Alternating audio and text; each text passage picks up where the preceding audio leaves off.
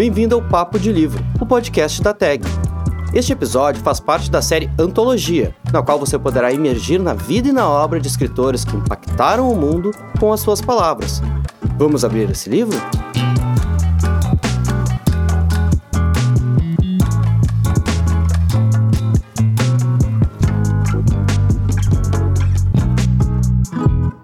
Na história da literatura, um autor apenas a superou em vendas. Agatha Christie só não foi mais vendida do que Shakespeare e do que a Bíblia. Com uma obra que abarca 66 romances, 14 livros de contos e uma peça teatral, a inglesa vendeu mais de um bilhão de cópias no mundo inteiro. Sua trajetória de mulher desbravadora inclui viagens pelo mundo, expedições arqueológicas e um amor quase obsessivo pelos meandros da personalidade humana.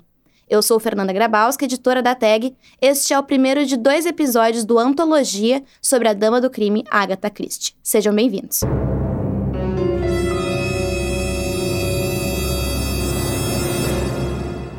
Agatha Christie, nascida Agatha Mary Clarissa Miller, veio ao mundo em 15 de setembro de 1890, no seio de uma família britânica de classe média.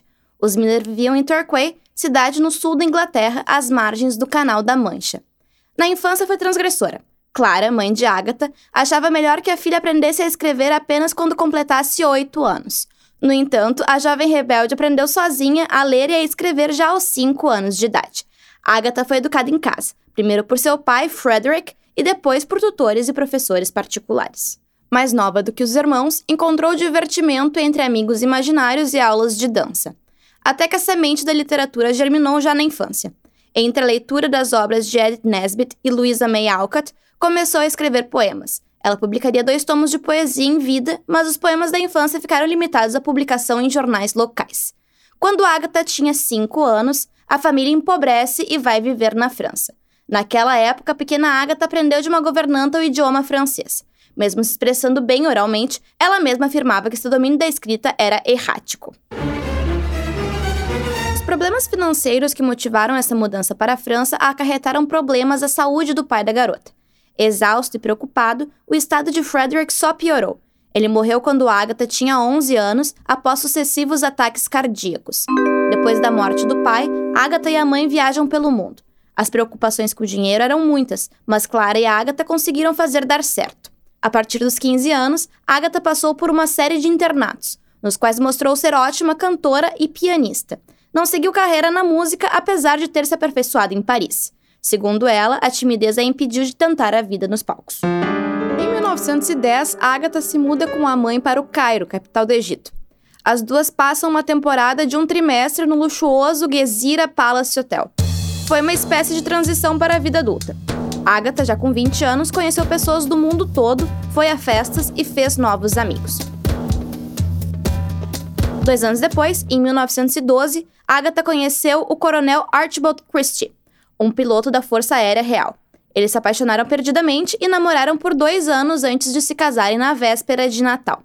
O ano era 1914 e a data alguns meses depois do início da Primeira Guerra Mundial. Não só o marido de Agatha tomou parte no conflito. A própria escritora participou dos esforços de guerra trabalhando como enfermeira voluntária. Esse episódio teve muitas repercussões futuras na literatura de Agatha. Foi alguns meses antes de se casar, em outubro de 1914, que Agatha Christie se tornou uma das 90 mil enfermeiras voluntárias que se alistaram para a Primeira Guerra. Em um hospital de campanha improvisado na prefeitura de Torquay, ela limpava ferimentos e cuidava de pacientes em estado grave. Ela auxiliava em operações e limpava as salas no pós-operatório. Segundo ela mesma escreveu posteriormente, abre aspas, eu mesma lavava todo o sangue e colocava os membros na fornalha, fecha aspas. Ela adota a resiliência britânica na época da guerra, como lembra a partir do conselho de outra enfermeira. Abre aspas. Se pode acostumar a tudo na vida. Se você perseverar, não terá problemas. Fecha aspas. Lições de vida à parte, é notável que, embora Agatha tenha se tornado a rainha do crime, há pouco sangue em seus livros. Leitores mais vorazes reparam que em muitos dos livros as mortes ocorrem por envenenamento. Essa linha de enredo certamente é influenciada pelas experiências que Agatha teve na guerra. Depois de servir como enfermeira, ela se qualificou para servir como dispensadora, que é quem mistura tônicos e medicamentos prescritos. Certamente teve seu impacto na escrita. Dos 66 romances de investigação que ela escreveu, mais da metade conta com envenenamentos. Ao final do conflito, Agatha foi morar em Londres com o marido e o casal alugou um apartamento. Em agosto de 1919, nasceu Rosalind, a única filha do casal. Com o nascimento da filha, Agatha botou em prática seu primeiro projeto de romance. O resultado foi o misterioso caso de Styles, publicado em 1920. Depois de penar até encontrar uma editora, ela encontrou publicação na figura de John Lane, da editora da Bodley Head. Além de um misterioso caso de Styles, ele contratou Agatha para escrever mais cinco outros livros. Em seu livro de estreia, Agatha nos conta a história da rica proprietária da mansão Styles. Ela é encontrada morta em sua cama, aparentemente vítima de um ataque cardíaco. As portas do quarto estavam trancadas por dentro e tudo indicava morte natural. Mas o médico da família suspeita de morte por envenenamento, e é aí que descobrimos que todos os hóspedes da mansão tinham motivos para matar sua dona. Para solucionar o crime, entra em cena o detetive Hercule Poirot. Esse personagem emblemático foi inspirado no contexto histórico da Primeira Guerra. Era comum que belgas deslocados após o conflito encontrassem morada na Inglaterra. Foi a partir dessa convivência que Agatha Christie escreveu Poirot como um detetive belga. Vamos ouvir um trecho desse primeiro livro em que a autora nos apresenta esse personagem. Poirot era um homenzinho de aparência extraordinária. Tinha aproximadamente 1,50m de altura, mas seu porte transpirava grande dignidade. Sua cabeça tinha exatamente a forma de um ovo, e ele a conservava sempre ligeiramente inclinada para o lado. O bigode era firme à moda militar. A elegância de suas vestes era qualquer coisa de incrível.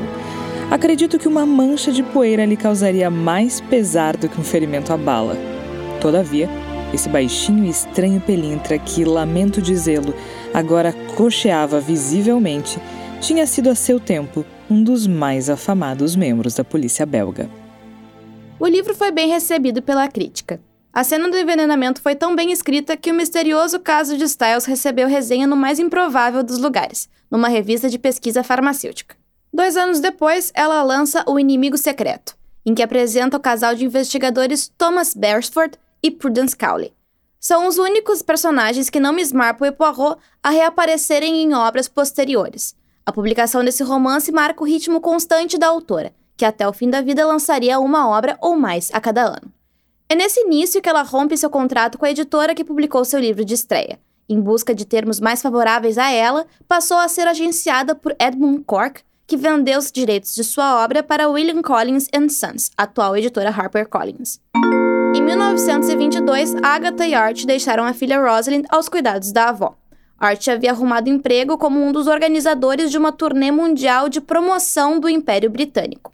O evento aconteceria em Londres em 1924 e as viagens serviriam como pesquisa de campo. Dessa época, vale destacar uma curiosidade. Você sabia que Agatha Christie era surfista? É isso mesmo. Ela e o marido estiveram entre os primeiros britânicos a surfarem em pé, até onde se tem notícia. Ela foi apresentada às pranchas de surf na África do Sul e aprendeu a surfar em pé em Waikiki, no Havaí. Antes deles, outra celebridade britânica já havia se aventurado no esporte. Foi o príncipe Edward, famoso por ter reinado por menos de um ano em 1936 e que abandonou o trono para se casar com a socialite Wallis Simpson. Na volta dessa turnê, que também passou por países como Austrália e Nova Zelândia, Agatha e Art voltaram à vida familiar no subúrbio de Londres mas o que parecia uma vida agradável tomou contornos de filme de terror. A mãe de Agatha, Clara, morreu em 1926. Às voltas com o um novo romance, Agatha teve seu relacionamento abalado por uma traição do marido. E é aí que a história fica um pouco surreal. Pouco depois das nove e meia da noite de 3 de dezembro, Agatha Christie deu adeus à filha, pegou o volante de seu carro Morris Cowley e desapareceu na noite. Era o início de um desaparecimento que durou 11 dias. A busca pela escritora foi uma das maiores operações já montadas pela polícia britânica. Agatha Christie já era uma escritora famosa e mais de mil policiais foram destacados para o caso, que contou com muitos voluntários civis. Foi a primeira vez que aviões foram envolvidos em buscas policiais. Dois mestres do suspense também foram convocados para trabalhar nas buscas. Sir Arthur Conan Doyle, criador de Sherlock Holmes, e Dorothy L. Sayers foram chamados pela polícia para contribuir. O carro da escritora foi localizado rapidamente. Ele estava abandonado perto de Guildford, mas não havia pistas sobre o paradeiro de Agatha, nem indícios de um acidente. A história era perfeita para os jornais, que trataram o desaparecimento como algo digno dos romances da escritora. Enquanto alguns sugeriam suicídio, Outros afirmavam que o incidente não passava de uma ação de publicidade, algo espertinho, para promover o livro A Morte de Roger Ackroyd. Outros foram mais longe e disseram que o marido de Agatha teria assassinado para ficar com a amante. Apenas em 14 de dezembro a escritora foi localizada. Ela estava segura e saudável, hospedada em um hotel em Harrogate. As circunstâncias eram surpreendentes e o desfecho dessa história levantou mais questões do que as resolveu. Agatha Christie não conseguia dar detalhes de como havia parado ali. Não lembrava de nada. Coube à polícia juntar as peças do quebra-cabeça. A conclusão a que chegaram foi que Agatha Christie saiu de casa rumo a Londres, mas seu carro estragou no caminho. Ela então teria pegado um trem para Harrogate e se registrado em um hotel. Por incrível que pareça, ela usou o nome da amante do marido, Teresa Neal. A escritora frequentou os eventos do hotel normalmente até que um tocador de banjo a reconheceu e alertou a polícia. Foi aí que Archie Christie foi resgatar a esposa. A escritora jamais falou sobre esses 11 dias sumida. Seu marido afirmou que ela perdeu a memória depois do acidente de carro. De acordo com um de seus biógrafos, Andrew Norman, a romancista pode ter sido vítima de um estado de fuga. Isso é algo raro, mas pode acontecer. Um estado de fuga acontece quando a pessoa perde o contato com a realidade por um período. Isso pode ser desencadeado por trauma ou depressão. Ela logo se recuperou e retomou a escrita, mas não o relacionamento com Art. Exausta e magoada pela traição que não se limitou ao incidente com Teresa Neal, Agatha e Art se divorciaram em 1928. Foi o ano de lançamento de O Mistério do Trem Azul, que ela mesma considerava seu pior livro.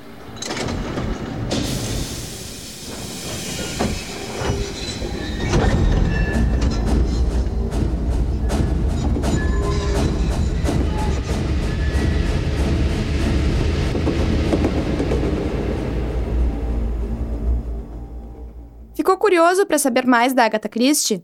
Aguarde o próximo episódio do Antologia. Vamos falar sobre a época mais prolífica da escritora e lembrar um pouco seus livros mais clássicos. Para esse episódio, eu tive a ajuda da Luísa Santini na redação do roteiro. A edição e a mixagem são do Rafael Rodrigues, da Sonora Cultural. Nos vemos no dia 20 para mais Agatha Christie. Até lá!